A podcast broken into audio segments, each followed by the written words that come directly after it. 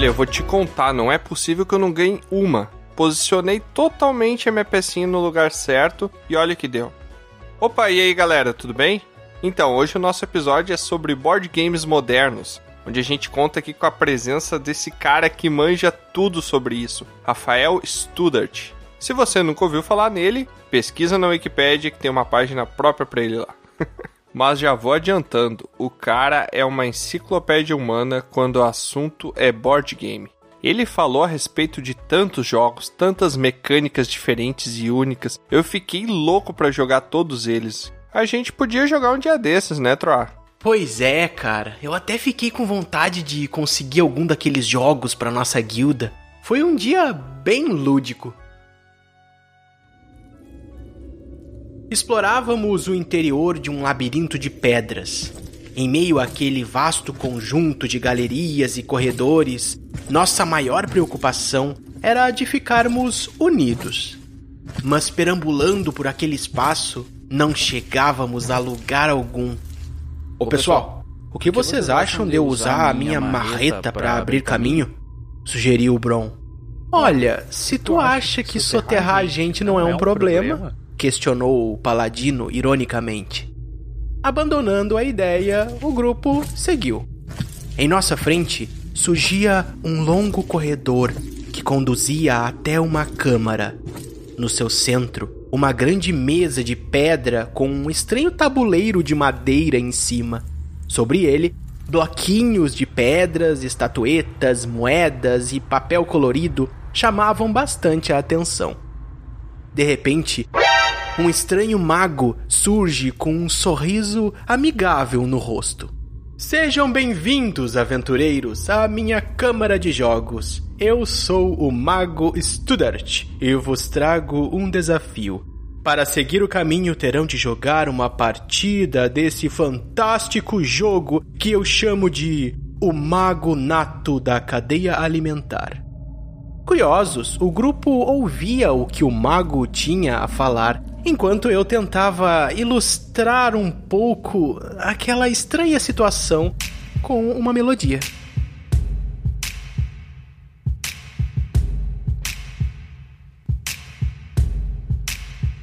Pra poder passar tem que vencer. O mago então disse: Vem aqui, que eu ensino. Porque pra jogar tem que aprender. E presta atenção, não vou explicar duas vezes. Tem que sortear o first player, toma, lança esses dados, me os blocos, encaixa esse tile se quiser. Pode fazer essa ação aqui, tem que alocar esse disco. Olha, pega esse recurso, pedra, trigo, tudo tem um custo se fizer. Planeje todos os turnos que puder, mas eu não entendi nada.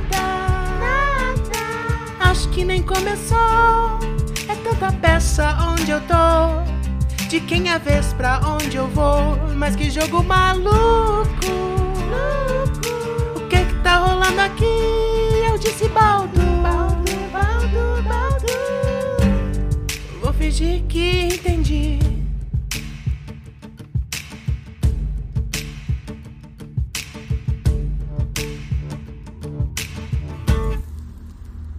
Ao final, mesmo não sabendo como jogar, Bron acabou vencendo a partida. Talvez sorte de principiante, quem sabe? Eu não preciso nem dizer que o Tiamat perdeu feio, né? É, o jogo parecia meio complicado para ele. Eu diria até moderno demais.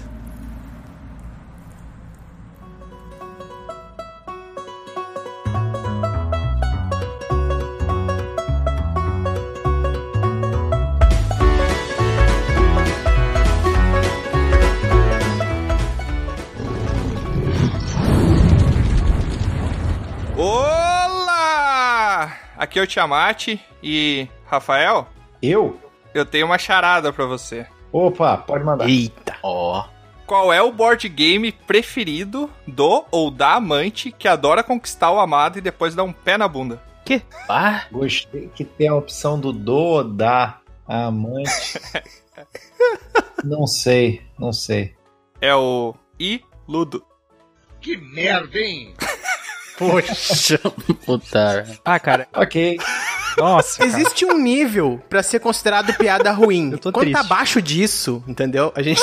É só ruim. Desculpa se eu iludi você, só achando que era uma piada boa aí. O que vale é a intenção. Então, eu acho que Ah, sim. você tinha o coração bom quando se predispôs a fazer isso, eu acho que tá valendo. Eu não sei se eu fico triste ou eu fico feliz, eu fiquei em dúvida agora. Eu buguei aqui. O problema, o Student, é que é dois anos já tentando, tentando, tentando, sabe? Esse aí que é um. É isso aí que sai, né? Ah, mas olha, eu não sei cozinhar, mas tô tentando. Uma hora eu acerto. Olá, aqui é o Troá, e se você não tem amigos, board games é uma ótima forma de fazer amizades. Se você já tem, é uma ótima forma de desfazê-las também. Sabia não? Isso é, uma É. verdade. Pera aí, o Uno não é considerado board game, né? Que é o maior estragador de amizade que existe, então não tá nessa. Depende do jogo que você escolhe, né, também. Pinde! É. Olá, aqui é o Bron e eu tenho uma pergunta pra vocês. Se alguém sabe qual é o board game preferido do Michael Jackson. Ai, meu Deus. Quer ver que Cara. vai ser tão pesado que, não vai- que a gente vai ter que Michael cortar. Jackson recorrente nas nossas aberturas aí. Qual é? Ninguém? Ninguém sabe, ninguém sabe. Eu tô pensando em algum board game que tem AU no nome, tá ligado? Vai, eu, eu pensei que a piada ia ser mais dark, mas eu vou ficar. Eu não sei. É o Ouija. Ou Ouija. Por quê? Pô, mas tinha que ter feito o, o efeito sonoro mesmo, né, do... Au! Ouija! Não, não é por isso, meu. Ah, agora que eu entendi o Ouija! Ah, caramba, velho! Você é burro? Não é por isso, é porque ele tá morto, né, cara? O único jogo que ele pode jogar. Nossa, mano. Gente, Eu preferi o Ouija! Eu também. Olá, aqui é o Baldur. E o ruim do board game é que pra jogar bem tem que estudar. Ah, não. Preciso confessar que eu fiquei impressionado com o ineditismo dessa piada. não, né? Muito bom, nota 3. Tá bom. Ou pelo menos a minha piada teve nota, a do Tiamat nem teve, tá ligado? Então É, É verdade, é verdade. tá bom, Nota 3, 3 de 100, né? tá bom, melhor do que nada. Eu não tô querendo destruir o espírito de ninguém aqui, não, mas eu digo como a gente pensa parecido, porque eu também já fiz isso com outras pessoas. Porra, vou falar essa piada aqui do nome do cara, e a pessoa já ouviu várias vezes a piada. Porque pra você é a primeira vez que você tá fazendo aquilo, mas pro outro, ele já teve várias interações. É, isso aí. Tá, mas vocês acham que essa história que o Rafael contou is true? Dark? No, God, please, no! Foi melhor, gostei, gostei. Nota 6, gostei. Olha, olha Esse aí, ó. episódio são piadas com nomes agora. Que honra, que honra. Essa eu nunca tinha ouvido antes, gostei. Olha aí, ó. Aventureiras e aventureiros, sejam bem-vindos a mais um episódio de Dragão Careca. E hoje contamos aqui com uma grande presença para falar sobre board games do Rafael, que ele é cantor, youtuber, pesquisador, empresário, professor universitário, ator, humorista, roteirista, cronista, motorista, maquinista, empinador de pipa e ainda sabe andar de bicicleta sem as mãos. Porra! Tudo isso? Se apresenta aí, Rafael. Vai crer. Sim, e sou o melhor editor de artigo pessoal da Wikipedia que tem. O miserável é um gênio!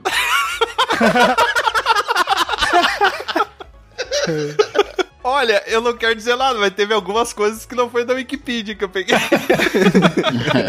mas então, hoje a gente vai falar sobre board games, essa paixão de muitos, conhecimento de poucos. Como, por exemplo, eu e o Bron, que somos totalmente orelhas hoje nesse episódio. Ah, só ouvindo. Vamos tentar aprender um pouquinho sobre board games aqui com os nossos conhecedores, Baldur Troá e o Rafael, que veio aqui explicar pra gente como é que Ah, eu funciona. sou um conhecedor de board game? O tu é um paladino do conhecimento, se esse nome não significa nada. Tava na Wikipedia também, é isso aí? Ah, se vocês disseram, deve ser verdade, né? Eu nunca vi na história desse país o Baldur rejeitar o elogio. Eu nunca vi.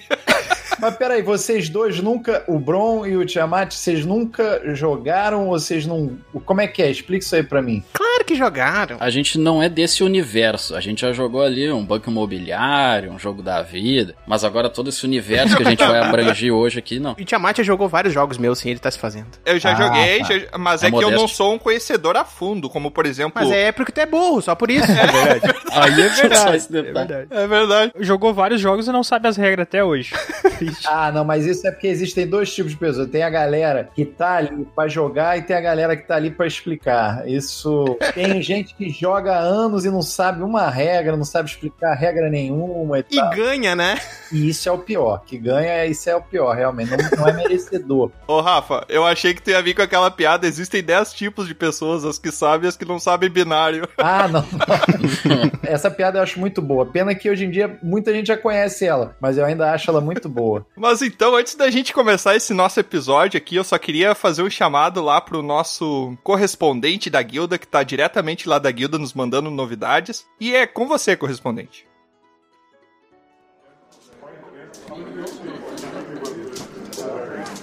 Olá, pessoas. Obrigada por me cederem um espaço de tempo na programação habitual da guilda. Eu sou a Val Lima e eu trago novidades. Sim, é isso mesmo que ouviram. Nos últimos dias observamos um crescente número de indivíduos interessados em apreciar as aventuras épicas de nossos heróis. E certamente agradecemos por isso. Inclusive, nossos olheiros estão atentos a novos destaques na categoria Arremessadores de Churisteta. Então, se você é bom nesse esporte, não fique de fora e se junte à guilda para reforçar o nosso time e não só é, para nos ouvir e nos apreciar. E falando em apreciar, tivemos a honra de observar uma competição digna de chefes. Na cozinha, nossos candidatos a novo cozinheiro apresentaram uma diversidade de bolos, doces e pudins.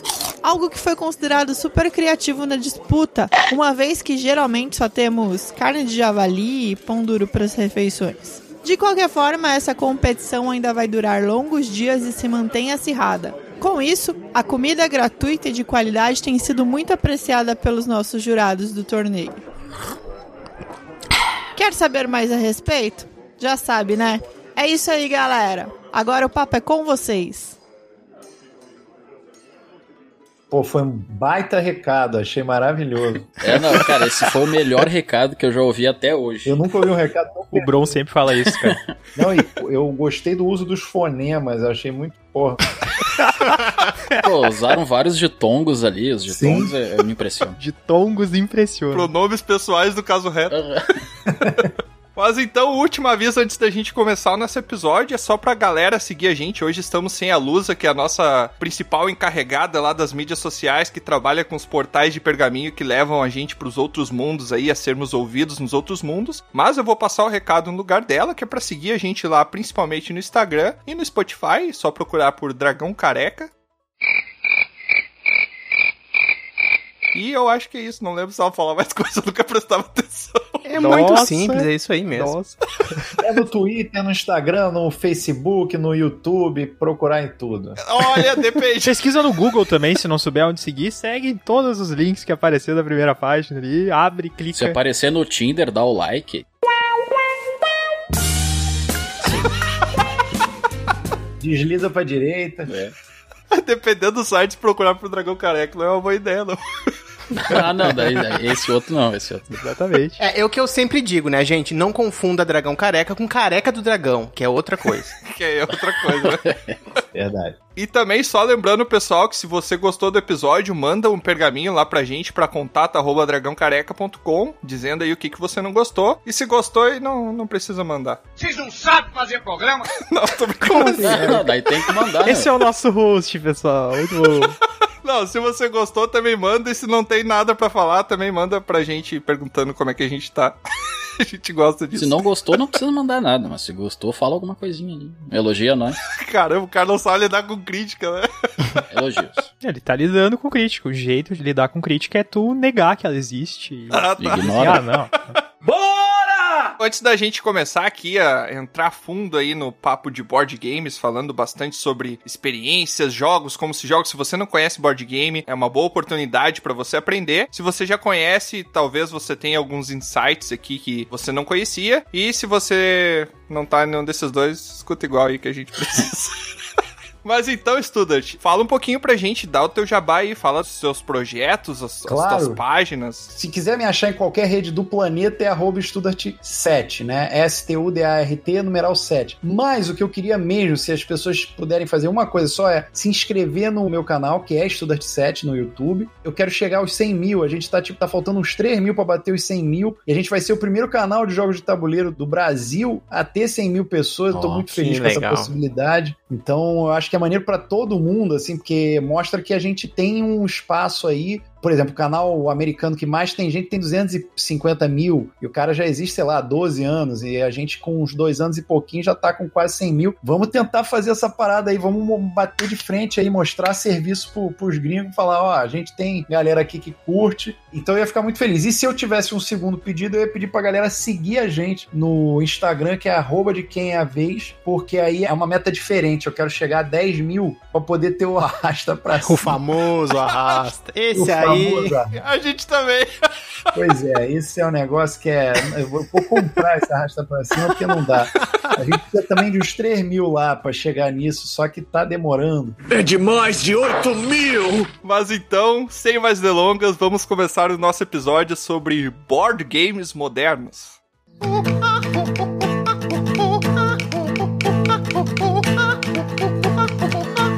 Board game moderno é tipo um tabuleiro de xadrez com imã, né? Holográfico. Né? Aqueles de três andares. RGB ali, gamer, xadrez gamer. Não, o pior é que existe um projeto, tinha um projeto, pelo menos no Kickstarter, que era meio isso, né? Com óculos de realidade virtual, que você Ó. usava o tabuleiro e aí manipulava as peças, e ele tinha um- uma espécie de um- uma realidade aumentada. Ah, é o. Consegue montar no cavalo. Que? Que? Eu acho que não. Acho que. Tipo acho que Harry não. Potter, assim. Ai, cara. É problema quando a peça te vier comer a tua, né? Aí que, aí que é ruim. Ah, não, daí. É a maior putaria. Mas deixa eu te perguntar, Rafael, conta pra gente o que, que é o. Quais são as características de um board game moderno? O que, que é a definição de board game comparando com o que eu acredito que são os antigos que devem existir também, né? Que no podcast os medievais, como medievais. disse o Troá. medievais. Os board games medievais. Quais são as características de um board game moderno? Olha, assim, eu até tenho lá no canal uma série que eu fiz justamente para matar algumas curiosidades nesse sentido, que é o de quem a vez história, que a gente se aprofunda mais nesses assuntos. Eu vou tentar fazer uma pincelada rápida aqui, porque os jogos começaram, até onde se tem notícia, né? Os jogos começaram lá no Egito Antigo e tal. Na verdade, naquela região ali do Oriente Médio como um todo e tudo. Aí teve o Senet, teve o Real de Ur. O Real de Ur é o jogo mais longevo, né? Ou seja, que foi jogado por mais tempo na história da humanidade. Tem relatos de gente que jogou ainda nesse século que passou, sendo que ele começou a ser jogado há, sei lá, 3 mil anos antes de Cristo, um negócio assim. Foi há 84 anos. Mas os jogos originais, esses antigões, eles eram basicamente jogos de passagem, com alguma estratégia e muita sorte. Passa, passa, passa o tempo pra cacete, os dados começam a picocar de uma maneira mais próxima do que a gente conhece hoje, cartas de baralho ali no século XVI, XV, XIV, e aí a gente chega no século XX, 1901, se não me engano, com o Landlord's Game, que é o Monopoly, né? Hum, que é o Nossa. jogo que ele não tinha o nome Monopoly, mas ele era um jogo, na verdade, que era o oposto da lógica do Monopoly, no sentido de que ele servia para mostrar como o capitalismo era ruim, né? Para divulgar as ideias do georgismo, que visava repensar o sistema de taxação dos proprietários de terra. A ideia era, se você tem mais terra, você merece ser mais taxado, porque você está ocupando mais espaço, né? Umas coisas assim e redistribuir isso para as pessoas mais ferradas e tudo mais. Era, eu tô falando aqui bem grosso modo, só para ilustrar. Mas os jogos antigos, em resumo, eles tinham muito mais a ver com sorte.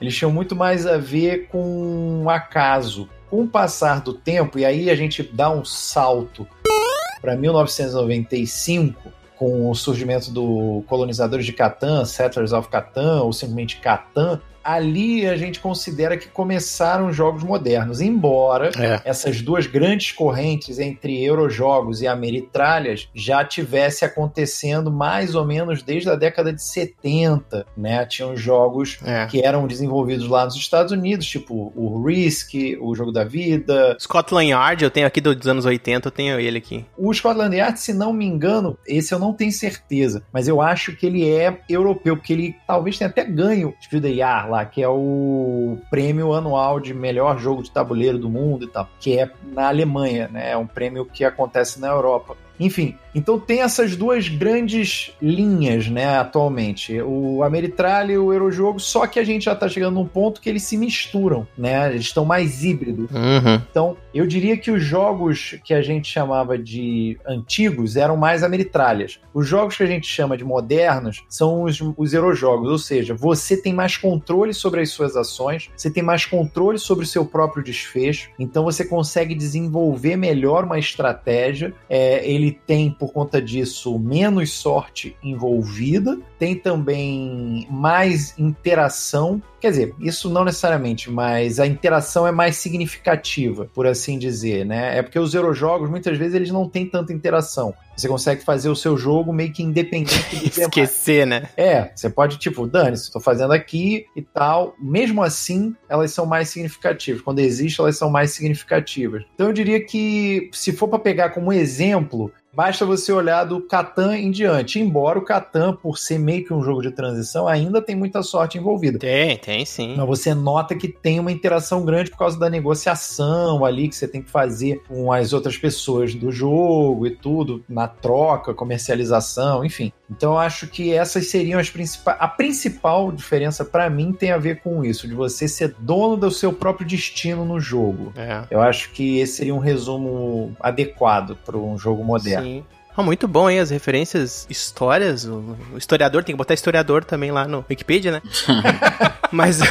Para além disso, eu gosto de pensar também mecanicamente. Claro que sempre vai ter exceções, mas no geral dá para se pensar que board games modernos, não necessariamente euros, mas a maioria dos grandes jogos, assim, Catan, por exemplo, que o Rafael mencionou, e entre outros que a gente vai comentar aqui, são explorados mecânicas diversas, com essa interação ou não entre jogadores. E uma coisa que eu acho que caracteriza a maioria dos board games é essa coisa de não ter eliminação de jogadores. Geralmente Ah, as é pessoas estão verdade. tão habituadas a jogar um jogo que ela vai sair em algum momento. Parece que isso se arraigou a um, sei lá, um imaginário de jogos aí da vida.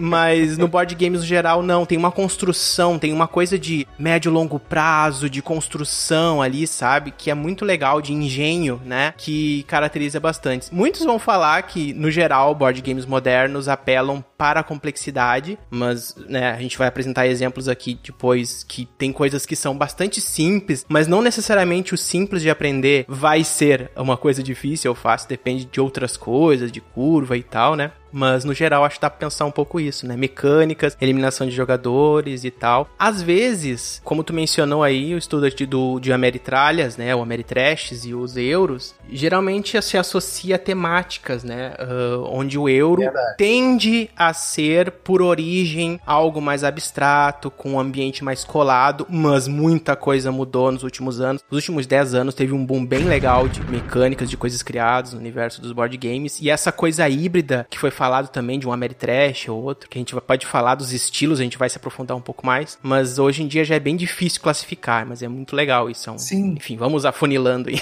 E ô, Studart, tá curtindo entrevistar o Troy também ou é só a gente? Não, eu, eu adoro bater papo sobre, sobre jogos de tabuleiro. Então, pra mim, tá, tá no, no modo bate-papo aqui. Eu tô de boa. Eu acho que essa colocação é super válida, porque, assim, um jogo que eu entrei, de certa maneira, ele foi meio que. É porque tem vários jogos que foram minha porta de entrada, mas um que me deu um gatilho forte e que eu quis começar a buscar, e é o que eu até hoje mantenho aqui, com uma certa nostalgia e ao mesmo tempo um certo carinho, é o Bang. E ele é Gatilho forte, literalmente. é, pois é. Esse aí eu tenho tudo quanto é expansão, expansão feita até pelos fãs e tudo. Teve uma, uma aluna minha, ela me deu as cápsulas de bala de verdade. Aí eu perguntei ela como é que você conseguiu isso. Ela falou: meu pai tava na UTI e ele era traficante. E não era piada, não. Vai morrer. Quê? o cara Caramba, a parada escalou rápido, né? Ela precisava esconder esses negócios, sei lá, em algum lugar, ela deu pra mim. Aí eu fiquei com isso. Caramba, melhor presente, né? E daí Sim, já criou o porque- board game presente grego. Foi Muito ótimo. bom, ela falou que tinha muito mais de onde é que elas vieram, mas eu, foi bom que eu peguei, eu guardei e tá. E, pô, maravilhoso. Mas o Bang é um jogo péssimo, embora eu adore, O quê?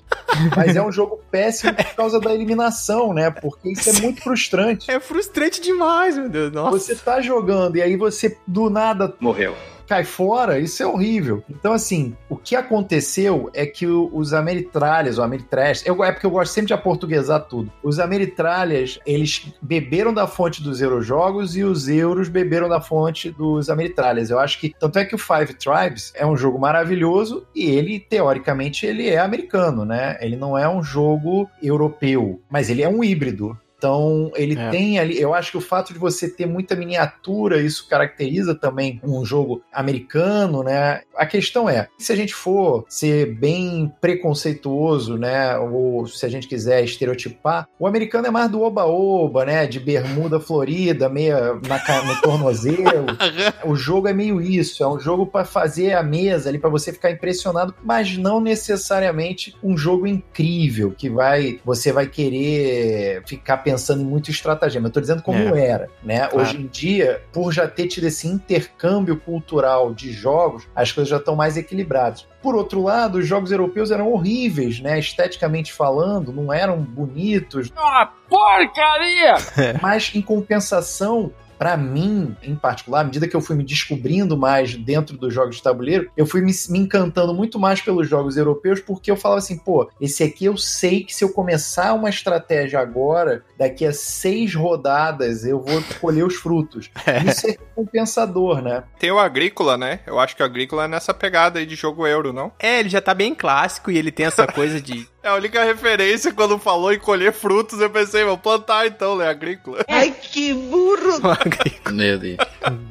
É porque tem duas versões do agrícola, né? ah, é, é verdade. O agrícola ele tem um negócio que muita gente não gosta, eu gosto dependendo da situação, que é o punitivismo. É muito. Isso foi uma característica que era muito comum nos jogos europeus, em alguns, né? Claro, não em todos. O que eu me incomodo é que o punitivismo, muitas vezes, ele, principalmente para quem não tá acostumado com isso, ele é frustrante. Né? Às vezes você quer jogar, mesmo que você mande mal, você quer acreditar que você tá dentro do jogo ainda. Agora, por exemplo, eu, eu digo isso que tem um jogo que eu adoro, que é o In the Year of the Dragon. Ah, É sobre um ano que aconteceu lá na China onde tudo deu errado, vulgo 2020, né? Podia se rebatizar aí, fazer uma versão para os dias atuais. Então, assim, tem fome, tem peste, tem guerra, tem. Demônio. Tudo que você possa imaginar acontece naqueles 12 meses. Então você tem que se planejar ao longo desses 12 meses. Eu acho que ele é o- a epítome do punitivismo, ele é o ápice do punitivismo, mas ao mesmo tempo, para mim, ele não é algo incômodo. Por quê? Porque diferente do agrícola, em que o punitivismo é, é algo tangencial, então assim, você tem que montar lá a sua fazendinha e tal, mas ih caramba, eu tenho que lembrar de alimentar o pessoal que tá morando. Então, às vezes, você se ferra por causa É. disso. Esse não. O In The Year é, cara, você tem que controlar as merdas que estão acontecendo. É isso. Então, vai começar a pipocar os problemas, você tem que se preparar. Então, você já sabe até o mês de dezembro todos os problemas que vão acontecer. Se você se planejar mal, aí é uma pena. Mas o problema é, se você se planeja mal, a coisa vai caindo em cima de você de uma tal forma que você não consegue mais resolver. Aí você fica pé da vida. Mas é um jogo maravilhoso. Quem quer punitivismo raiz é isso. Por que, que eu tô falando isso tudo? Porque o Agrícola, embora seja um bom exemplo, para quem tá querendo experimentar de repente um Eurojogo, eu acho arriscado, porque ele pode afastar as pessoas, saca? Eu acho que ele não é um bom euro de entrada para quem tá querendo sentir um gostinho assim desse degrau de é. estratégia e tal, porque esse lance do punitivismo, para quem não tá acostumado, cara, é Cagado! Ô, Bron, tu que não conhece muito board games, o Agrícola, tu abre e tu vê, ele parece ser um jogo mais abstrato, mas tu começa a ver lá as madeirinhas de ovelhinhas, né, os tokenzinhos, né, de ovelhinhas e, e,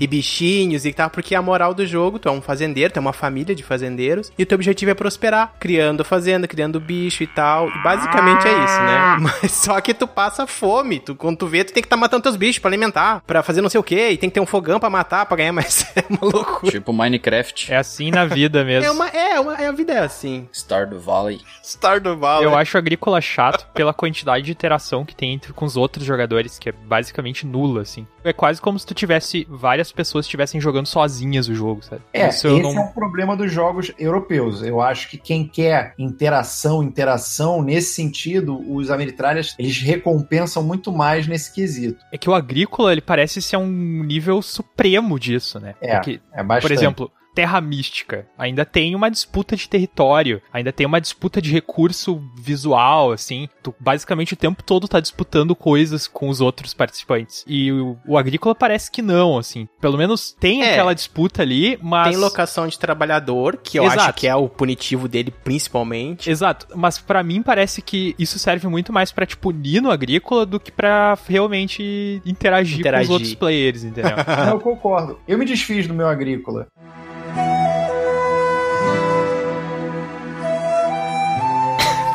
Caramba. Oxe. Eu... Comprou industrial agora. Não, mas é porque assim, tem pouco espaço. Revoluciona. Queria ter mais espaço. E aí você tem que fazer escolhas difíceis, né? Tipo, qual que fica, qual que vai. É, é verdade. O que é curioso é que quase todo jogo americano que a galera conhece e tal, de longa data, tem um jogo europeu que, pra quem gosta de jogo mesmo, de- da lógica, da estratégia e tal, é muito melhor. Por exemplo, o Risk ou War, né? Que é Uhum. sorte e é um jogo infinito e mecanicamente quebrado, etc e tal. Mata a alma e é envenena. Agora, Caramba. se você pega o El Grande, que é um jogo que por coincidência tá até saindo agora pela MeepleBR, mas é um jogo que eu falava, eu ligava para Devi. Algumas editoras eu falo diretamente assim, porque eu fico muito empolgado com a possibilidade de, pô, tenta trazer esse jogo e tal. O El Grande eu falava com a Devir. Ó, gente, vê se você consegue. Acabou que quem trouxe foi a Meeple, mas já fiquei feliz, porque pelo menos chegou aqui no Brasil. É um jogo, pra quem gosta de controle de área, Oh, yeah. é o melhor controle de área que existe. E é um jogo há mais de 20 anos, entendeu? É um jogo antigo, considerando o tempo assim de pô, 20 e poucos anos, já é um jogo antigo. Mas é um jogo clássico e que funciona perfeitamente bem, principalmente com quatro pessoas, assim. E, e tem puxada de tapete, você vai ficar com raiva e tal, mas ao mesmo tempo é muito maneiro, porque você tem uma estratégia. O controle de área não é na base do dadinho, é na base de, porra, não, vamos ver quem é que eu vou lançar ali, quem são os cavaleiros que vão entrar naquela província e tudo mais. É maravilhoso, é um jogo maravilhoso. Agora, por exemplo, você pega o Monopoly, que foi deturpado do Landlord's Game. O Monopoly tem toda uma história. Depois, eu, se vocês quiserem, eu fiz um vídeo só sobre Monopoly lá no canal que fala todo o histórico dele. Olha que história filha da mãe. Os caras, no fim das contas, quem criou foi uma mulher que não ganhou nada. Ela ganhou, sei lá, 500 dólares, um negócio desse. Ganhou quase nada. É. E quem pegou e quem ficou milionário foram os caras que meio que roubaram a ideia dela. Grosso modo foi isso. E hoje em dia tá na, com a Hasbro e tal, beleza. No fim das contas, o que ela pregava de grandes empresas, e pregava assim contra, né? De grandes empresas e capitalistas foi exatamente o que aconteceu com ela. Ela sofreu nas mãos dos homens e dos grandes capitalistas da época, porque foi uma empresa maior que falou pro cara que roubou a ideia dela pra ficar em silêncio, não dizer que roubou nada não e tal, babá. E foi isso. Só que tem um jogo, em comparação com o Monopoly, porque eu não sei como é que é o Landlords, assim, eu nu- nunca joguei o Landlords Game, tem um jogo muito mais incrível que é o Food Chain. O Food Chain Magnet, cara, Nossa, mas é, é bem me feio esse jogo, né? É a história do veio. é feio demais, mas ele foi feito pra ser feio. Esse jogo foi feito pra ser feio. Se tem uma coisa que eu aprendi na minha vida, quem é feio é mais gente boa, engraçado, faz piada aí. Valeu, pessoal. Cara, mas o Food Chain é um jogo Sou bonito. é um jogo que eu, eu tive, eu só consegui jogá-lo esse ano, né, pela primeira vez. Hum. E ele é um jogo que tem uma estratégia absurda, que claro, com mais gente fica melhor, né? Dá pra sentir nitidamente isso. Ele dá pra jogar até com 5, mas eu acho que com 4 deve ser o ideal mesmo. Ele se passa nos anos 50, tem zero sorte, né? E ele consegue emular toda a experiência, claro, com as devidas simplificações, mas toda a experiência que você teria numa questão do capitalismo mesmo, de você estar tendo que criar a sua lojinha e negociar o botar anúncio e produzir o teu sanduíche ou a sua pizza ou buscar o Muito seu refrigerante e a guerra de preço entre a galera, entre os comerciantes. Enfim, todo jogo americano que você pensar clássico, tem um jogo europeu que os caras fizeram de uma maneira mais estratégica, mais eficiente. Mas é aquilo, aí depende do que, que a pessoa quer, né? Eu acho que no É. fim das contas é isso. Tem board game pra desestressar, tem board game pra continuar, a sentir o drama da vida, tem, Total. tem pra tudo, né? Tem, Caramba. Tal, total. vale a intenção. Mas eu até te perguntar, ô Studart, porque tu falou, ah, e tem os. Como é que tu chama? Os Ameri. Ameritralhas. Os Ameritralhas, tem os euros. E qual é a diferença desses modos? Porque eu sei que tem também os party games e os fillers. Qual é a diferença principal desses tipos de jogos? Cara, as duas grandes correntes que eu acho que o Troá falou, o Ameritralha ele é mais voltado pra temática. Tem mais miniatura, tem mais sorte, Que delícia, cara! Ah, desse que eu gosto. tem mais interação entre os jogadores. Os euros, Esse é eles são Tiamat. mais solitários, digamos assim. Eles são mais feios, né, esteticamente falando. Eles privilegiam mais a estratégia, mais a visão de longo prazo e tem muito menos sorte envolvido. É uma sorte com propósito, não é a sorte pela sorte, entende? Uhum. Resumidamente é isso. Ah, o euro é aquele que tem as formas geométricas ilustrar personagens, construções, essas coisas. É, às Basicamente. vezes, sim. Isso não, não diria que tá no, no corolário do euro. É, tem muito euro que é esteticamente maravilhoso, que Ah, é tem. apelativo, né? tem, tem. Então, é, isso aí é uma coisa bem. Mas no geral, é. Mas eu acho que isso passou a mudar depois que rolou esse intercâmbio. Uhum. Eu acho que na década de 90, na década de 80 e tal, os euros eram mais feios mesmo e os americanos eram mais é, chamativos, eram de botar a mesa, de fazer, de criar aquele aspecto de festa mesmo. Eu acho que tem isso. Os próprios party games, eles têm mais uma lógica alinhada com os ameritralhas. Eu acho que os jogos de galera, os jogos de festa, são mais isso, né? É. Parece que o europeu gosta mais de ficar sentado ali pensando e o americano gosta mais do oba-oba. O euro é sempre mais caro, né? Ah, é. é porque euro, né? Eu ia fazer... Deus, cara. cara. Essa olhando a cotação. Cara, o Studart tava falando e eu, tá, onde é que eu encaixo essa piada? Onde é que eu encaixo essa piada? Não, atualmente, ó, 6,96 o, o euro, enquanto o dólar tá 5,88 a informação pro pessoal. Só pra... É, tá, tá subindo. Mas, ô Bron, tu já jogou xadrez? Sim, Pois é. Pensa no o xadrez, ele tem miniatura, certo? sim. São um pouquinho mais abstratos, mas são miniaturas. E tem sorte envolvida no xadrez? Ah, cara, depende do ponto de vista. Ô, cara burro! Tem, Depende tem do sorte. oponente, se, se o oponente errar, tu tem sorte. né? Às vezes tu faz uma jogada pensando em contar com a sorte. De o cara não ter visto. Olha, jogadas ousadas, você diz, né? Exatamente, tu vai jogar assim, pá, tomara que esse cara não veja isso. Então, tu deu sorte que ele não viu, entendeu? Tomara que ele não veja. A sorte, nesse caso, é na hora de encontrar o adversário, né? É, também, também. Verdade. É, se fosse simplificar, não é bem isso, mas eu acho que esse exemplo, o xadrez seria mais euro e damas seria mais Ameritrash. Se fosse pra simplificar, né? Eu acho que é mais. Sim, seria uma questão mais simples ali, o Ameritrash. Tipo a mesma questão de filmes, né? Que o americano ele é sempre mais o blockbuster, o europeu é mais Isso. o, o profundo ali, com mais tato. Boa analogia com o É cinema aí, hein? Eu tô aqui pra fazer analogia com o cinema. Não. Muito bom, mas vamos fazer outras coisas também. Comida, vai. Equivalente a comida de euro. É, Nossa. o Ameritrash é o fast food, é o sanduichão. é, aí, ó. É meio isso. Enquanto o, o europeu é um creme borlé, de repente, ele faz com todo um preparo. Mais ou menos isso. Se Tá, puxando. mas se a né? gente for levar pro cinema, o filler é só o que o pessoal lança quando não tem nada pra lançar, então. É. É o curta. Eu nessa onda de querer rebatizar, eu tenho esse movimento pessoal totalmente meu de querer rebatizar tudo quanto é termo. Tem só um que eu ainda não consegui criar um termo em português que é o tile, né? Que eu não consigo. Ah. Mas Pecinha, que é a pecinha. é, chama de pecinha mesmo, É né? o chãozinho, chãozinho. Chãozinho é bom também.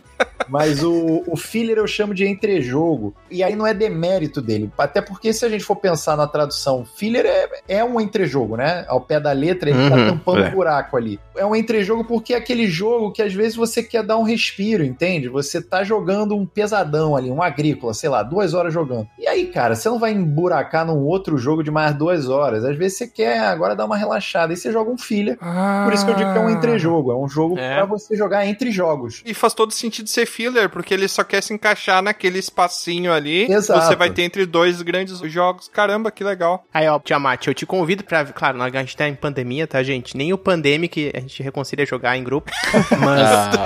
Ah, gente- Só se usar um hazmat lá, um traje de biossegurança. É, exatamente. Supondo que a gente esteja num ambiente mais standard, assim, vamos pensar que, né, tudo bem, não sei quando vai ser lançado esse episódio, mas vamos ousar pensar que sim. Eu e o Tiamat vamos jogar, então, board games, e aí a gente tá esperando lá o Bron, e aí chega o Bron Caramba. daqui a pouco, mas o... o, o- Não, peraí, peraí. Eu tô impressionado com a falta de fé que o Troá tem na nossa velocidade de edição, bro. Porque na cabeça do Troá já pode ter acabado a pandemia quando esse episódio sair. Ai, Caramba. sei lá, né? aí, por exemplo, a gente tá pronto pra jogar, combinamos lá direitinho, bah, vamos jogar. Mas aí o Baldur, que ele geralmente é um pouco atrasado, ele não veio ainda. Aí geralmente, ah, o que, tem aí pra jogar antes do Baldur chegar? Tem esse filler aqui, entendeu? É- é- Também tem essa vibe também, é um jogo de espera. Baldur é atrasado. É, um jogo de Entendi. espera também. É, é, é ótimo essa ideia. Bom saber, porque antes se falasse, ah, tem esse filler aqui, eu achei que a gente assistia um episódio do Naruto, daí antes do... Cara, isso é tão errado. Qualquer um, né? Qualquer um. Qualquer um.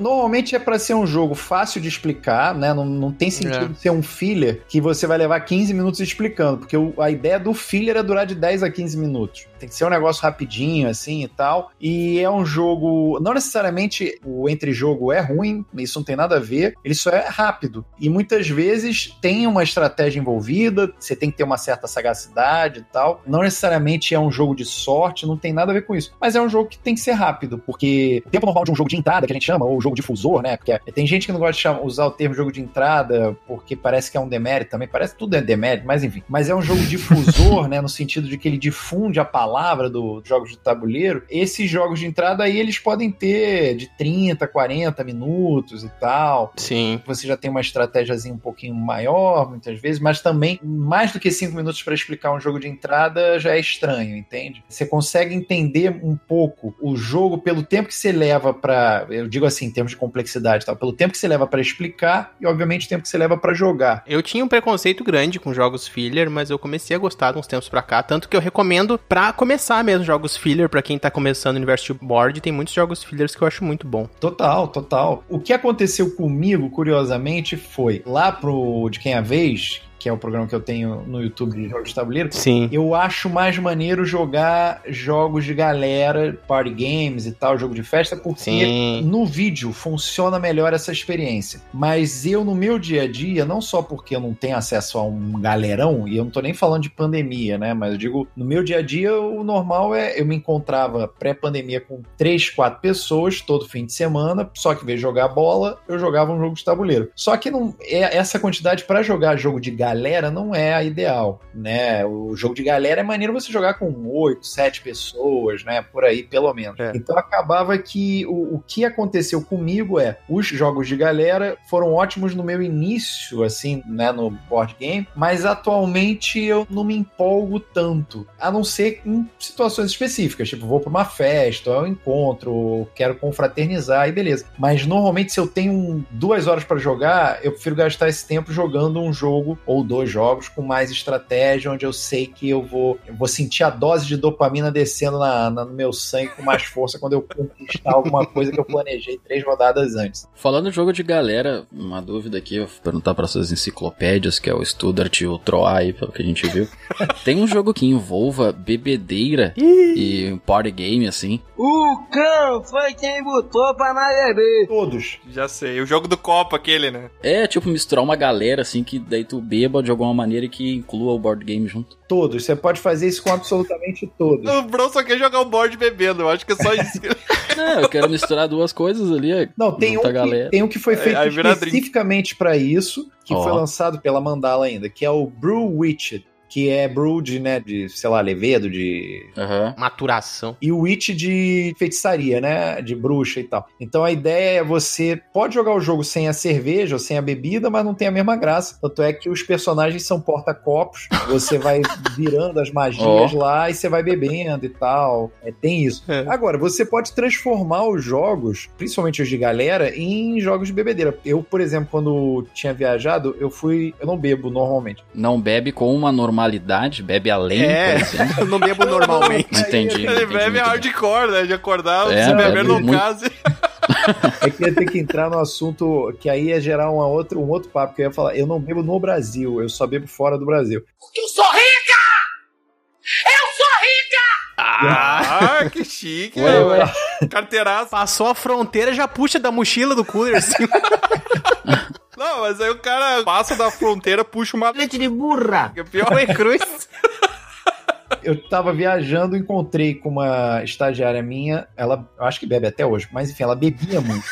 E aí. Não parou eu, ainda. Não, aí eu falei com ela, vamos jogar então o doblê, só que com bebedeira. Aí eu criei o doblêbado, que seria. Ah, sim. Quem nunca jogou doble ou doblê, enfim, que é francês originalmente, a ideia é: você puxa cartas, cada um puxa uma carta, tem várias figuras, você tem que achar antes do outro qual é a figura que tem em comum com uma carta que tá no meio de vocês dois, entendeu? Então é meio isso. Tem uma carta no meio, cada um puxa uma carta, você tem que ver se dentre as figuras da sua carta, qual é a que tá na figura do meio. É isso. Quem fizer isso mais rápido vai se desfazendo das cartas. E quem ficar sem carta primeiro ganha. Então a ideia, Sim. no fim, era se você perdesse uma rodada, você tinha que dar um shot pra dentro e ia fazendo isso. E óbvio, quanto mais você bebia, mais difícil ia ficando o jogo, né? Naturalmente. Mais embaralhado. Você ia vendo dobrado e tal. Mas embaralhado aí, ó. Tudo. É. Embaralhava a visão, embaralhava é. as caras. Então dá pra fazer isso com qualquer jogo. Dá pra fazer isso com Resistance, Tá. por exemplo, que é um jogo Nossa. de, de traição e de blefe e tudo mais. Aí você pode falar, toda vez que a missão fracassar, a equipe toda que fracassou naquela viagem tem que beber. E aí a coisa vai ficando Enlouquecedora e tal. Todo jogo de galera vira um jogo de bebedeira, facilmente. Sim. O Saboteur também dá, só não garanto que vai encaixar direitinho as pecinhas, ela vai ficar meio estranho, meio zoado. Outro jogo também que não é pra beber, mas parece que fica mais interessante. Talvez o Baldur possa falar, é o Munchkin, né, o Baldur? Ah, esse é bom, hein? Mantic é muito bom, Esse é cara. bom pra galera. O Mantic é aquele que você escolhe uma classe, é um RPG de board, né? É, é só zoado. Cara, tu não escolhe, né? Tu compra eventualmente Compra, uma classe ou ganha, né? Esse é de Mas- trairagem forte, esse é. Você ia pra acabar Primeira a partida de Munchkin eu roubei, cara. Ladrão! E o mais interessante disso é que isso não é contra as regras. Isso, isso foi. Ele tem muito off-game, muito. Tem uma carta no Munchkin que ela faz tu trocar, sei lá, raça, alguma coisa assim. E eu tava usando um equipamento que só podia usar com uma outra raça o jogo todo. Depois que alguém trocou a minha raça, até o final, eu ganhei o jogo e eu tava roubando. E eu fico muito orgulhoso com isso. Que deselegante. Mas olha que maneiro, isso aqui é muito doido, né? Eu, por isso que eu costumo dizer que a gente tem meio que uma trajetória, a gente navega nesse universo dos jogos de tabuleiro e vai se transformando, porque existe um binômio que é experiência e sensibilidade, né? Quanto mais experiência, mais apurada fica a nossa sensibilidade para qualquer coisa, desde um café. Eu não bebo café, por exemplo. Então, se você me der qualquer café, eu vou achar bom e vou achar ruim ao mesmo tempo. É um, é um café de Schrödinger, né? Porque, pra mim, café, como eu não tenho experiência, eu não desenvolvi sensibilidade pra dizer se ele tá bom ou se tá ruim. Uhum. E com o jogo de tabuleiro e com qualquer coisa, é a mesma ideia. Então, assim, o Munchkin, eu era viciado. Eu tinha tudo quanto é expansão, é que nem Zombicide. É, virou bem comercial, né? Pois é, é só que com o tempo eu fui me desengajando, eu fui desconectando do Munchkin, do Zombicide, porque você começa a ver certas falhas e tal. É um jogo ótimo, por exemplo. O Munchkin é um jogo ótimo para você, de repente, convidar as pessoas para esse claro. universo, entendeu? Para introduzir. Mas, às vezes, ele leva muito mais tempo do que deveria. E eu gosto de saber que o jogo vai levar um tempo X, entendeu? Tipo, por exemplo, eu adoro De Volta pro Futuro. E aí eu comprei na época que saiu o Back to the Future Card Game, que era baseado num outro jogo que dava super certo. Só que o Back to the Future, só para vocês entenderem, é óbvio, segue a lógica do De Volta ao Futuro, segue a lógica de viagem no tempo, mas você tem que mudar certos eventos históricos, né? Você cria um grid de cartas na mesa e aí você vai virando ou desvirando as cartas porque tem efeito dominó, né? Então você mexeu no negócio, vai mexendo em outros, porque tem repercussões históricas. Porém, você tem que conseguir fazer isso e torcer para as outras pessoas não desfazerem o que você fez. E depois que você tiver desfeito, tipo, você tem lá três missões, três fatos históricos que precisam ter acontecido. Depois que você tiver feito isso, você tem que destruir a máquina do tempo. Só que essa parte de destruir a máquina do tempo é meio que sorte, porque você vai vir uma carta, só que tem cinco cartas. Então a destruição pode ter vindo logo na primeira e você ganhou, ou você pode virar a carta e falar: Ah, sinto muito, não foi dessa vez. Se fudeu. Cara, teve uma vez que eu tava numa cidade interiorana, no Rio de Janeiro, com uma galera, a gente tava jogando, a gente tinha jogado Bang, inclusive, tava super animado, aí eu fui puxar esse jogo do Back to the Future. Enquanto das outras vezes tinha levado, tipo, 30 minutos, 40 minutos, dessa vez le- levou 3 horas e não acabava o jogo, porque tava, a gente tava Nossa. jogando com muita gente. Então um fazia, o outro ia lá e desfazia. Aí, cara, tava insuportável, parecia um jumanjo, eu queria que acabasse, Ah. Isso é horrível, é horrível. Já tinha uma ema dentro da sala no final. Pois é. Então, assim, eu acho maneiro quando o jogo ele não é quebrado, né? E quando você sabe que, cara, eu fui descobrindo que o problema não é o jogo ser longo, é você sentir o tempo do jogo. Sim. Se o jogo leva três horas e você nem sentiu passar, você tava envolvidão ali, ótimo. Agora, se é uma parada, às vezes, de 60 minutos, mas você não vê a hora daquilo acabar, cara, é uma bosta. Acabei com o assunto, perdão. É isso aí. ó. não, não, é que. Todo mundo ficou complicado, né? pensando em jogos que jogou e que viu o tempo Crítica passar, que social. não viu o tempo Exatamente, eu tava tentando pegar- puxar um exemplo aqui também de alguma passar. Tava pensando. experiência ruim. Tipo agrícola. Eu vou puxar então. Vou tomar a frente e vou puxar uma experiência horrível que eu tive com o jogo. Até queria te perguntar uma coisa antes, ô Studart. Por favor. Você é jogador de RPG? Cara, eu joguei quando eu era muito mais novo. Shame. Aí tava querendo voltar a jogar agora, até por causa do canal. Ah, eu tô até jogando com o Marcos Castro, com a galera lá do canal dos Castro Brothers, né, no caso. Uhum. Que a gente tá fazendo lives, a gente vai ter uma nova dia 28 de março, por conta do jogo que o Marcos Castro fez, que era a Lenda do Herói. Ah, sim. Sim. Mas a real, a real é que eu não sou jogador. Meu orientador é, ele joga, jogava, né, porque ele tá internado agora com Covid, enfim, mas ele jogava Eita. todo Ah, fim caramba. de semana, e ele mestrando e tal, jogava lá no Roll20, e, enfim. E- mas eu não, eu realmente não tenho o hábito. Já joguei, quando eu joguei Tagmar, eu tinha tudo, eu tinha Desafio dos Bandeirantes, GURPS e tal, tinha aquele Dragon Quest, que era uma caixa da, Sim.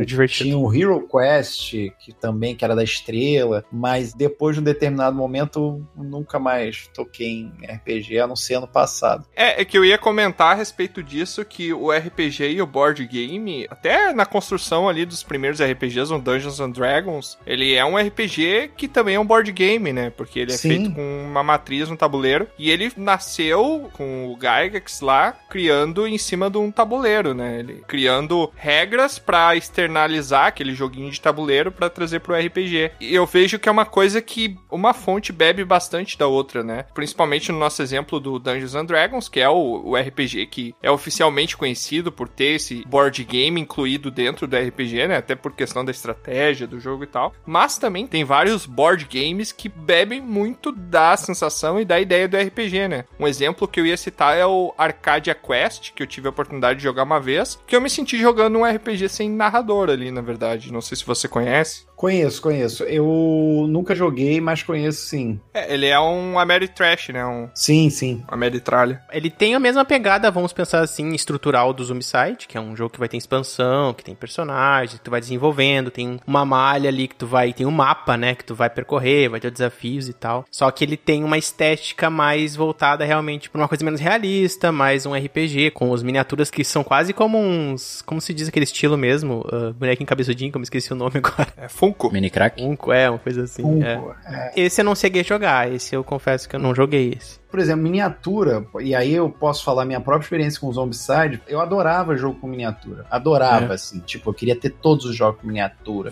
Só que o problema é que ocupa muito espaço, né? Sim. Só que aí, quando, mais uma vez, experiência e sensibilidade, né? Quando eu comecei a jogar mais o Zombicide, eu vi que ele era meio quebrado. Agora saiu a segunda edição do primeiro Zombicide. Então, óbvio, devem ter consertado. E os próprios Zombicides que vieram depois deram algumas corrigidas, assim. Mas eu comecei a notar que, via de regra, claro que tudo tem suas exceções, tem muito jogo que usa a miniatura meio que como um- uma cortina de fumaça, Uhum. entende? É um smoke and mirrors, assim, tipo, olha só que bonitinha essas miniaturas e você se Deixar mais de que lúdico, o jogo né? não é bom. Porque, é claro, a miniatura é maneiro, mas mais maneiro se você pinta, porque aí ela fica bonita mesmo, não é só um negócio cinza, né, e tal. Uhum. O site é um que ele é bom, é um jogo bom. É. Ele tem miniatura também, mas ele é bom apesar de ter miniatura. É. A miniatura é só porque o cara dessa editora, né, o Stegmaier, James Stegmaier. James Stegmaier. Pois é, esse cara é um gênio no sentido do marketing, porque ele conseguiu criar uma Apple dos jogos de tabuleiro. O cara conseguiu criar toda uma um hype, uma aura ao redor dos jogos dele que só aumenta assim, tipo, a cada novo lançamento, você quer saber o que que vai vir, né? Tipo, como é que vai Ah, ser a qualidade do material, tipo o Tapestry. Ele bota uma qualidade de material. As miniaturas do Tapestry já vieram até pintadas, embora o Tapestry não brilhou pra mim. Eu achei, eu peguei o jogo, joguei e tal, mas no final achei, ah, beleza, mas não é nada demais. Agora, o site, não, ele é um jogo que é bom, embora tenha uns negocinhos ali de assimetria que poderiam ser corrigidos, mas enfim, é um jogo bom, de fato bom, e que vale a pena você investir em tudo que tiver direito para deixar o jogo super imersivo. Então tem as moedinhas de metal,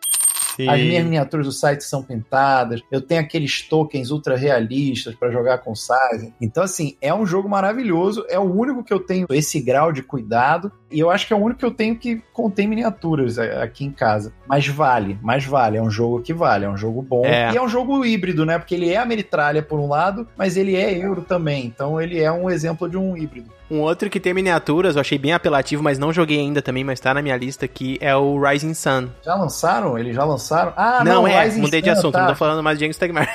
Esse novo do da Stone Meyer. Mesmo da pegada do Blood Rage lá, que é um wargame, só que ele é um pouquinho menos focado nisso, né? Que é o Império japonês lá e tal. Sim, esse eu já joguei. Joguei, as miniaturas não estavam pintadas. Gostei, mas eu acho que eu precisava jogar porque eu só joguei uma vez. Isso também é um problema grande, né? Na quarentena foi ótimo, por um lado, porque eu pude jogar várias vezes o mesmo jogo. O que, que acontecia normalmente comigo? Eu jogava uma vez o jogo e às vezes ia jogar de novo seis meses depois, um ano depois, e acabava que isso diluía a minha percepção sobre o, jogo que eu joguei. Agora eu consigo jogar intensamente, então eu consigo entender onde ele funciona, onde ele não funciona, o que, que é bom, o que, que não é. E por isso que eu até comecei a fazer uns reviews minutos no meu Instagram de tudo quanto é jogo que eu tava jogando. Porque aí eu posso dizer com mais propriedade sobre o título que eu tô avaliando. Agora, o Rising Sun eu joguei uma vez, ele é a Meritralha, né, no sentido de que você sente ali a interação, você tem as miniaturas, você tem uma temática forte, mas ele tem uma estratégia sim. Eu acho maneiro o fato de você poder fazer alianças declaradamente. Isso é muito legal. E poder quebrar, faz aliança e pode quebrar. Como mecânica, né? Isso é muito triste. É, como mecânica declarada. Isso eu achei muito maneiro. Eu gostei, queria jogar mais vezes, pelo que eu joguei da primeira partida. Não seria um jogo que eu investiria ali, tipo, olha, quero ter na minha coleção, entendeu? Porque eu sei que eu não ia jogar Sim. com frequência, porque é maneiro jogar com pelo menos umas quatro pessoas, entende? Eu acho que você tem que estar com umas quatro pessoas ali, engajadas naquilo e com aquela pegada de trairagem ou aliança. Nesse sentido, se é um jogo, por exemplo, pra treta, é um jogo mais antigo, mas que eu acho muito mais maneiro, e tem umas miniaturas, por assim dizer, é o Tigres e Eufrates. Sim. Esse jogo é um jogo Do Knizia, né? é do Knizia. É do Knizia? Eu acho que é do Knizia. Mas é um jogo que tem controle de área,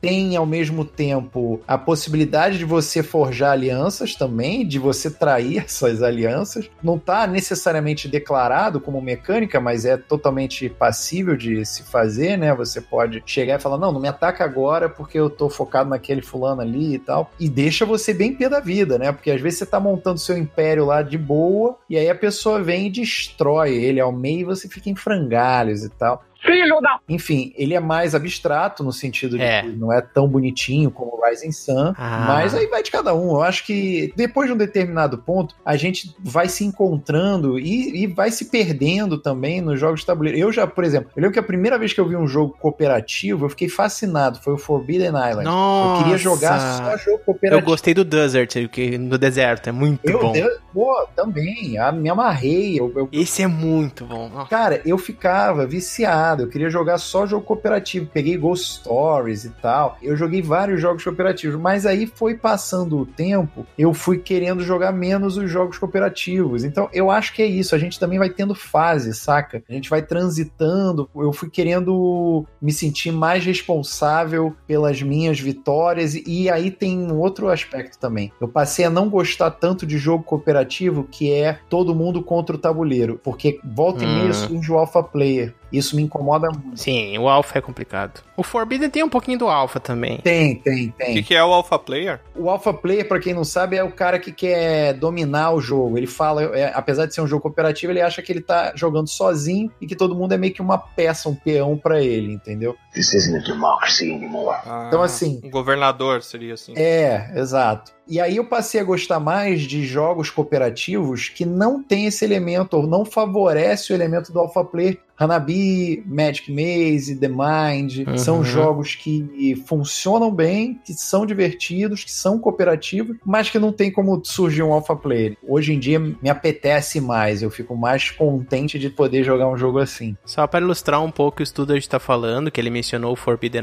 Island e o Forbidden Desert, ele basicamente a lógica é que vocês estão ali, no, no que eu joguei no caso, né? Estão no deserto, os jogadores, eles vão ter algum papel ali, algum ofício que vai importar para a mecânica do jogo. Então, ah, o cara é um piloto, o cara é o, o que consegue limpar a areia com vento, não sei o que. E o objetivo é o jogo, conforme vai passando o tempo, os tiles, as cartinhas do jogo, vão virando e aí o deserto vai tomando conta do cenário. Então, teu objetivo é montar um avião, montar uma, um zeppelin, né? Pra sair dali do deserto. Então, cada um tem que achar as peças que tá espalhada pelo deserto antes que o deserto te soterre. E o jogo, ele é muito imersivo nesse sentido. Acho que ele é muito feliz, assim, nesse quesito. É um dos exemplos de jogos assim porque tu entende ali o que tá acontecendo. Para jogadores iniciantes é muito bom, mas tem essa coisa, um jogador que conhece mais ele, tem as deixas melhores, e tu dificilmente vai ter um pouco de controle, é meio complicado nesse sentido, né? Mas é um, é um bom jogo, eu gosto bastante dele. Não, eu acho maravilhoso, mas eu acho que é isso. Eu acho que às vezes passa a fase, a gente vai andando pelos nossos caminhos, vai vendo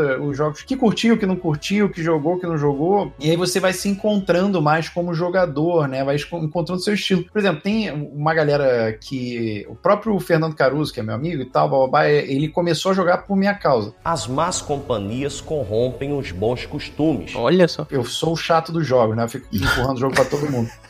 Você é aquele cara que tem o joguinho de tabuleiro sempre no, no porta-malas do carro, e daí tá o pessoal, ah, o que, que a gente vai fazer? Puxa de uma manga, assim. Uhum. Brilha aquela estrelinha no cantinho do olho, assim, eu, eu estava pronto para... Pois é, exatamente. A vida inteira pronto para essa situação. Não, e aí, ele, por exemplo, é um cara, ele me zoa porque, óbvio, é o trabalho dele, mas ele diz que eu quero jogar jogo chato, mas ele quer jogar o jogo do Oba-Oba, ele é muito mais jogar o jogo de galera. A Dani Calabresa, a mesma coisa, o Porchat também. Eu acho que tem uma galera que curte esses jogos mais assim Sim. e tá de boa, entendeu? O Vitor Lamolla, por exemplo, ele teve uma trajetória muito parecida com a minha. Ele começou a jogar uns jogos mais oba-oba, mas ele preferiu jogos mais densos, mais estratégicos, que ele tem mais controle sobre o desfecho dele mesmo. A Tati, por exemplo, até joga esses jogos, eventualmente curte, mas o, o- se ela tivesse que elencar, ela é mais híbrida, ela vai mais pro azul, entendeu? Ela é híbrida no sentido não de Euro versus Ameritralha, mas Sim, sim, sim. facilidade, entendeu? Ela pega mais um caruba, um negócio assim. Ô, Bron, tu prefere uma coisa chata ou um oba-oba? Só pra gente saber. assim. Ah, cara, eu prefiro um oba-oba sempre. Sei, mas pode ser um joguete, um joguete com cinco ou mais, como Não, é que um é joguete, cara. É que se for menos de 5, assim, não, não é legal, entendeu? Tem que ser mais de 5. Já não é um oba-oba, né? É, exatamente. É, a gente aprendeu naquele episódio dos joguetes lá que menos de 5 é desperdício, podia ter. É a maior trepação. Coitado do Rafael que tá no meio aqui do joguete, sem Não, ele eu tô, saber. eu tô entendendo os, os inuendos aí. Tu já tá no meio do joguete sem nem saber, Rafael. E é um é oba-oba o ainda. problema. Para com essa porra aí, meu irmão. Mas já que a gente tá falando de preferências, ô Rafael, conta um pouquinho pra gente aqui quais são aqueles jogos que, se alguém te chamar, você vai ir correndo jogar, vamos, bora isso. Ou até o jogo que você guarda lá no porta-mala do carro lá pra apresentar pra galera. E também, em contrapartida, quais são os jogos que você fala, bah, hoje não vai dar, vou ter que levar minha avó no jiu-jitsu, meu cachorro tá pegando fogo, não vai ter como. Primeiro, se são jogos que eu já conheço, aí óbvio que a tendência é eu buscar os meus preferidos, que tendem a ser um Castles of Burgundy, um Concórdia, um El Grande mesmo, Projeto Gaia, Teotihuacan, enfim, os jogos europeus com estratégia, e eu sinto que eles me motivam mais. Mas às vezes pode ser um jogo que eu nunca joguei. Eu adoro conhecer jogos novos. Então, se você me chamar para conhecer um jogo novo, eu vou querer, independente de qualquer coisa. Mas se for um jogo que eu já tenha jogado, obviamente eu vou dar preferência pelos jogos europeus, não necessariamente europeus, mas pelos jogos que têm a pegada de- dos eurojogos. O jogo de galera, aí depende da galera, né? Eu Uma turma boa. Uma galera legal. é, se for uma galera maneira, né? Porque, por exemplo, aconteceu uma situação comigo, porque isso é uma questão muito delicada, né? Às vezes você tá numa luderia Hum. Senta que lá vem a história. Tava eu e um amigo meu e a gente tava esperando mais duas pessoas. Era um jogo para quatro. Só que a gente ia jogar em dois enquanto não chegava as outras pessoas. Aí chegou um cara e perguntou se podia jogar. Claro, educadamente, eu não vou falar, não, sai daqui. Mas. Na mente? Mentalmente. A gente aceitou, né? Errou! Só que, cara, eu já fui. Pode botar lá na Wikipedia. Fui, eu já dancei, já fui até bolsista, assim, de ajudar Olha. a dançar e tal, mas não sei dançar bem, não, mas já fiz isso. Ah, mas eu também. É só jogar aquele jogo do álcool lá que eu viro um dançarino também. Sim. Não, e, e tinha um negócio, todo sábado, todo fim de semana eu ia pros bailes. Bailes tem uma máxima que é a seguinte, pelo menos tinha, né? Não sei como é que tá hoje em dia. A gente, inclusive, se chamava de cavaleiro e dama, né? A galera que é da dança mesmo, não os forasteiros e tal. Se o cara chega e convida uma dama para dançar, é de bom tom que ela aceite, porque muitas vezes o cara teve que vencer mil nervosismos, mil questões internas para convidar a pessoa para aquilo. Esse é o tal do cagão. Então, se ela diz não, ela destrói a autoestima da pessoa ali e acabou. O cara às vezes nem dança mais e tal. Agora, claro, uma vez dançado, se o cara pede, vamos dançar de novo, você pode dizer, não, agora eu tô, quero tomar um negócio e tal, beleza. Óbvio, você sempre pode dizer não, independente de qualquer coisa. Mas eu digo assim, a etiqueta do baile é essa. Só que uma dança dura três minutos. Uma partida de jogo pode durar duas horas, como foi o caso da gente. Né? Então, É duas horas de alguém pisando no teu pé, né? Pois é, imagina isso. O cara que jogou com a gente era um cara que estava se comportando de uma maneira que não era coerente com o, o nosso comportamento como grupo. Hum. né? Ele estava agindo com uma certa intimidade ali e ao mesmo tempo ele era meio competitivo e tinha uma pegada meio autoritária. Enfim, estava constrangedor aquela interação. Então, assim, imagina isso se te convidam para um jogo, qualquer que seja, você não conhece a galera e é uma galera toda meio assim. Ó, porra. Eu acho que pra mim o que vai definir se eu vou ou se eu não vou, mais até do que o jogo, é a galera em questão, entende? Eu acho que o jogo de tabuleiro é uma experiência social e isso que é maravilhoso dele. Sim. Ninguém mexe no celular, pelo menos o normal, pelo menos a galera que eu jogo não mexe no celular quando tá jogando e tal. Você tá ali envolvido naquela atividade. Isso é fascinante e é maravilhoso ao mesmo tempo. Então, por ser uma atividade social, depende de com quem você tá socializando. Se você tá socializando com gente que você não curte, é uma experiência meio bosta, né? Se é uma galera que você acha maneira ou que é divertida, mesmo que você não conheça, fica mais agradável, fica mais divertido e mais envolvente. Então, no fim das contas, eu acho que a- o gabarito dessa resposta pra mim seria isso. Depende, não depende tanto do jogo, depende mais da galera. Tá, mas o estudante, nesse caso, sempre tem o escape, né? Toca um telefone ali, ou tu finge que tocou, opa, tá vibrando aqui. Ai, pai, para! Daí na hora, não, o quê? Ah, não acredito, tô indo aí. E daí o cara, ó, meu, desliga ali, ó. Pá, ferrou, meu amigo aqui tá mal, tem que ir lá. O cara já não precisa ficar duas horas. E fecha tudo. Aí ele fala, bah, lá, o Pedro lá tá não sei o que. E eu, ah, mas eu tô aqui, cara, o Pedro tá ali do lado dele mesmo. não, mas tem que cuidar também, né? Tem que planejar, né? É, né? Não, mas isso é fogo, porque assim, você quer ser cortês, você não quer ser indelicado e tal, e a pessoa tá pedindo, porque poderia ser você também, né? Às vezes você pode estar querendo jogar e não tem ninguém pra jogar ali com você. Só que eu acho que se você tá se convidando pra jogar, você tem que ser super educado, porque você não sabe Sim. com quem você tá lidando, né? Eu acho que você tem que Sim, ter todos sim. os dedos ali, todos os cuidados, porque é diferente, né? Você não sabe quem é e como as pessoas vão te encarar e tudo, enfim. É igual você tá conhecendo o grupo de amigos do seu amigo, digamos assim, né? Você tem que ir com todo cuidado, porque senão você vai acabar sendo o cara do rolê estranho que ninguém quer estar perto, né? É, exato, exato. Isso é uma habilidade social, né? A gente saber onde tá pisando antes de começar a querer correr e dançar ali em cima. Sim. Mas já que você contou uma experiência que foi ruim, digamos assim, né? Uma experiência social negativa que o board te trouxe, conta alguma engraçada aí, alguma experiência boa que ele te trouxe, porque senão é só tristeza, né? Tristeza já basta o jogo da vida, que eu jogo todo dia, né?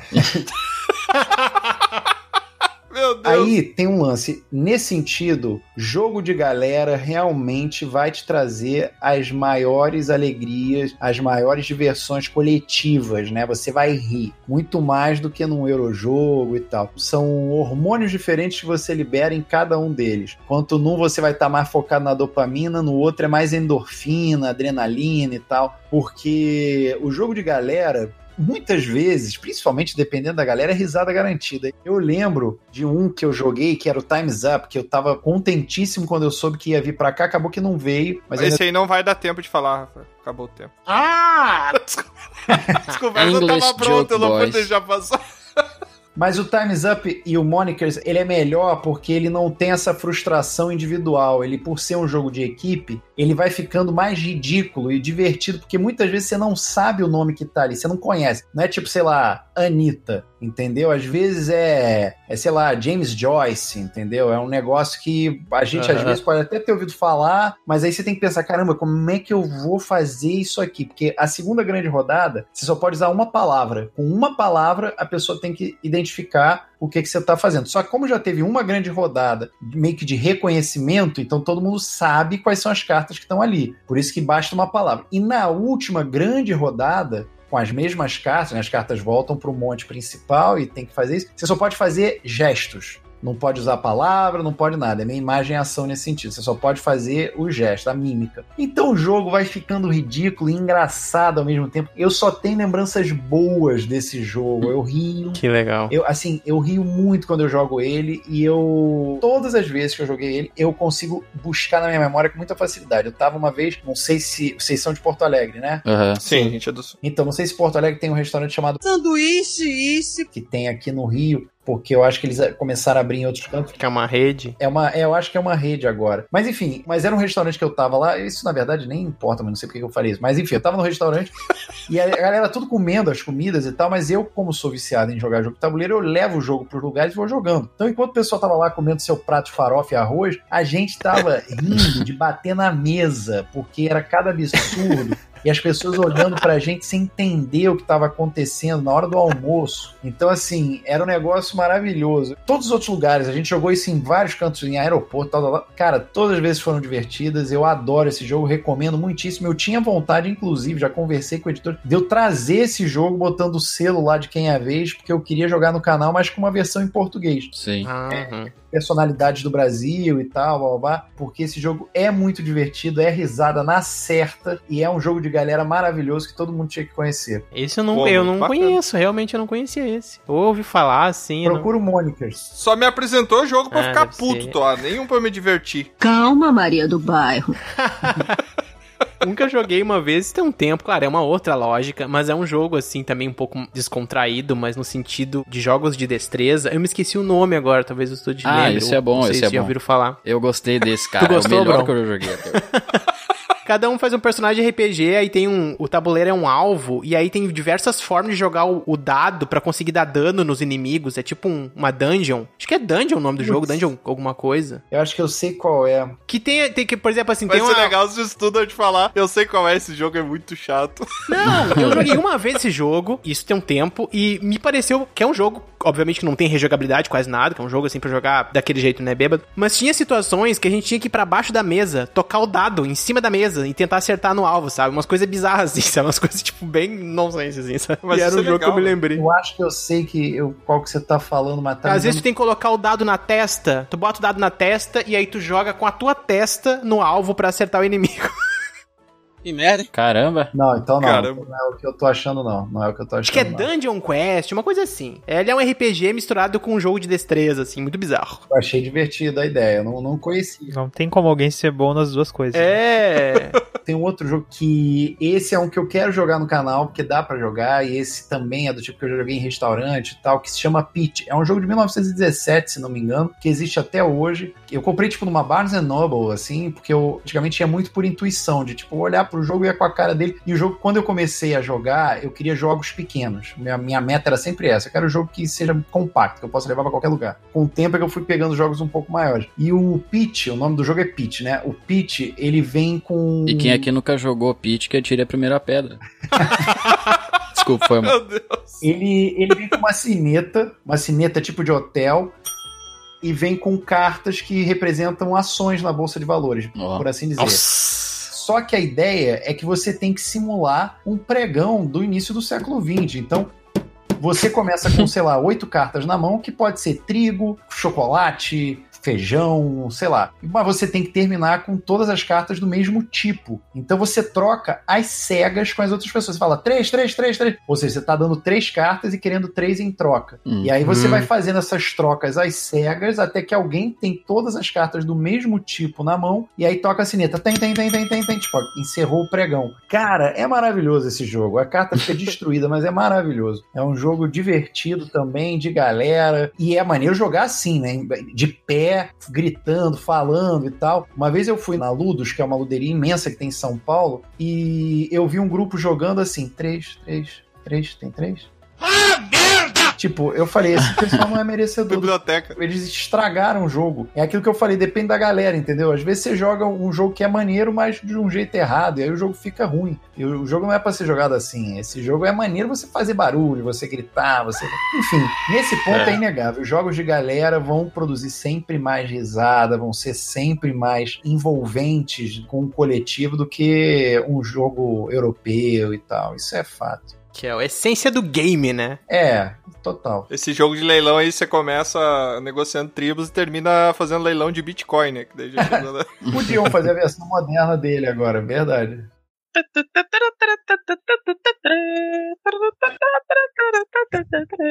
Mas então, pra gente encerrar o nosso episódio aqui, eu quero saber de você, Rafael. Já que a gente entrou um pouquinho no que, que seria o conceito do board game, né? Demos vários exemplos aí de boards, contamos algumas histórias sobre eventos que aconteceram sobre board game. Pra você passar uma dica pro pessoal aí que tá nos ouvindo, se a gente puder colocar algumas categorias, assim, quais são board games que você recomenda que podem entrar, assim, no de entrada, pro pessoal começar a conhecer, entrar pra dentro desse universo, e quais são os que já são mais hardcore, que aí o pessoal já tá vendido pra ideia do board game, já adorou, quer jogar e agora quer buscar novos desafios. Quais são os board games com maior complexidade, além de, claro, esses que eu acredito que são mais voltados à parte de party game, que são esses jogos pra tu rir, pra ter a galera reunida ali, pra todo mundo dar risada e curtir, e também os Uno da vida, né, do board games, que é aqueles Uno. pra encerrar as amizades, né, e acabar com os relacionamentos. Ó, como a gente tá em quarentena, pandemia, etc., eu vou focar um pouco mais em jogos para dois, mas alguns que Boa. também funcionam para mais gente, mas ele é essencialmente um jogo para dois. Por exemplo, especificamente para dois, Jaipur, eu acho que é um ótimo jogo para você Muito bom. que tá querendo começar, para entender, é um jogo rápido, fácil, um carteado maneiro. Se você já quiser um tabuleirinho para dois e sentir um pouco mais de estratégia, aí tem o Paris, não o Paris da Grok, não. Já jogou o Mr. Jack, Student? Não, não, eu Esse sei qual pra é. dois mas também é bem, Ah, bem, bem divertido também. Tem o King Domino também, que ele é um Boa. jogo que funciona muito bem para dois, embora dê para jogar com quatro, também ganhador do prêmio e tal. Aí tem, né, mais pra galera, tem o doble, se você tiver com um minuto só pra jogar, joga o doble. Tá, tem um, um que é meio transição, que eu acho que já começa a funcionar um pouco melhor pra quem já quer começar a transicionar aí. Tem o Gizmos, que é um jogo que infelizmente ele é encarado como limbo, né? Porque ele é um pouco difícil pra quem tá começando, mas fácil pra quem já tem experiência. Mas eu particularmente gostei. Eu acho que ele é um, um jogo com mecânica de combate que é muito agradável. Ele é visualmente, esteticamente bonito, né? Enfim, Gostei. Eu acho que é um jogo de transição maneiro. O próprio Potion Explosion, embora não seja aquele jogaço para quem tem muita experiência, mas é um jogo que também faz a mesa, né? Para quem tá querendo transicionar aí, já buscando um pouquinho mais de estratégia e tal. Mas eu acho que é porque esse pega muito na galera que curte Candy Crush, Duel, aquele outro que é o, o genérico do Uhum. Candy Crush, que eu não sei o nome, Duel, alguma coisa. O próprio Caruba também é um jogo de transição que pode funcionar aí.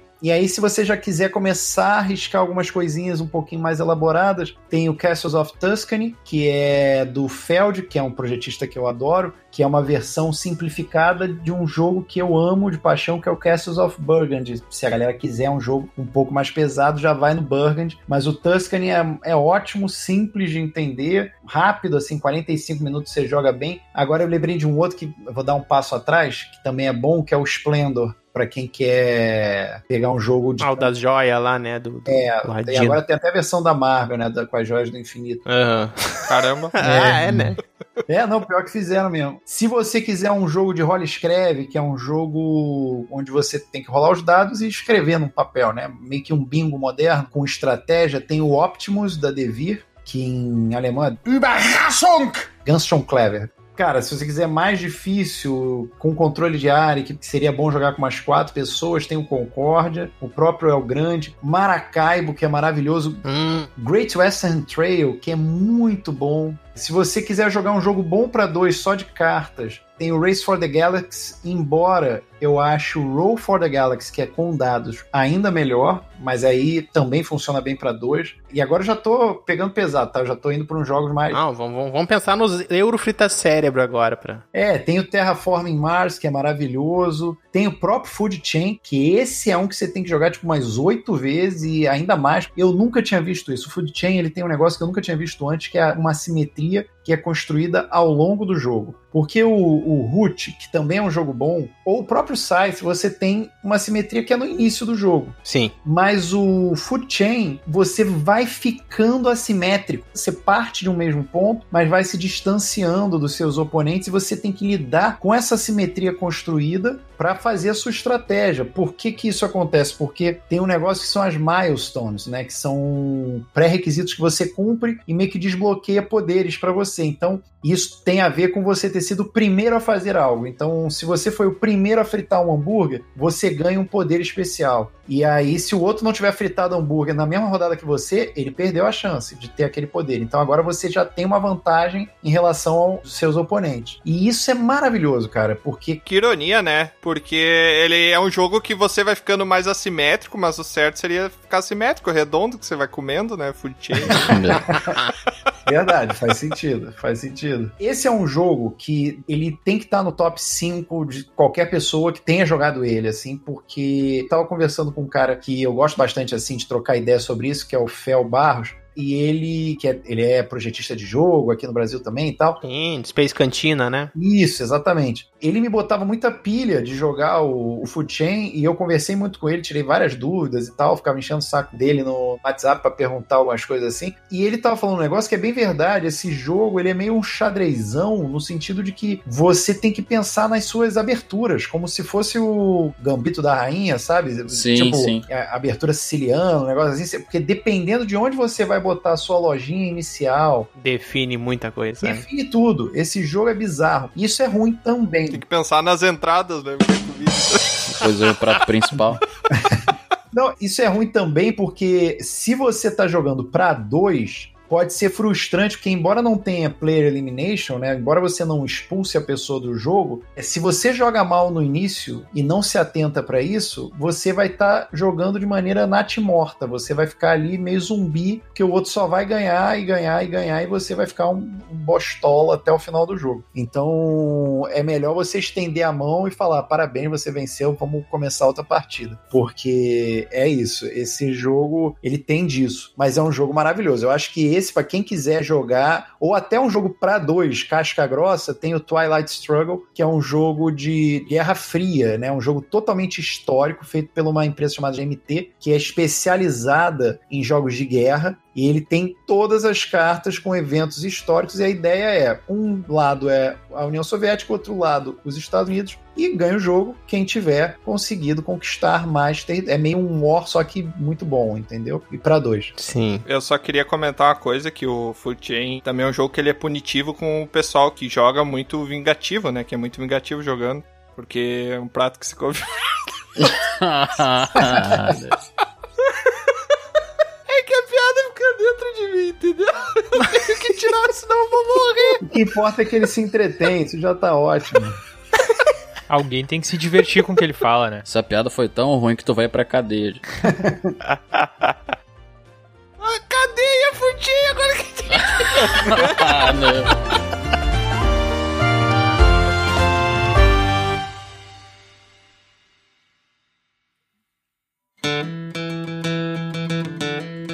É, mais uma aventura chega ao fim. Mas é claro que não para por aqui. Você pode acessar dragãocareca.com e descobrir sobre outros portais para nos acompanhar. E se você quiser fazer parte da nossa guilda, fica aqui o convite do bardo. Acesse PicPay ou padrim.com.br e busque por Dragão Careca. Seu apoio será muito bem-vindo. Obrigado por nos acompanhar e até a próxima!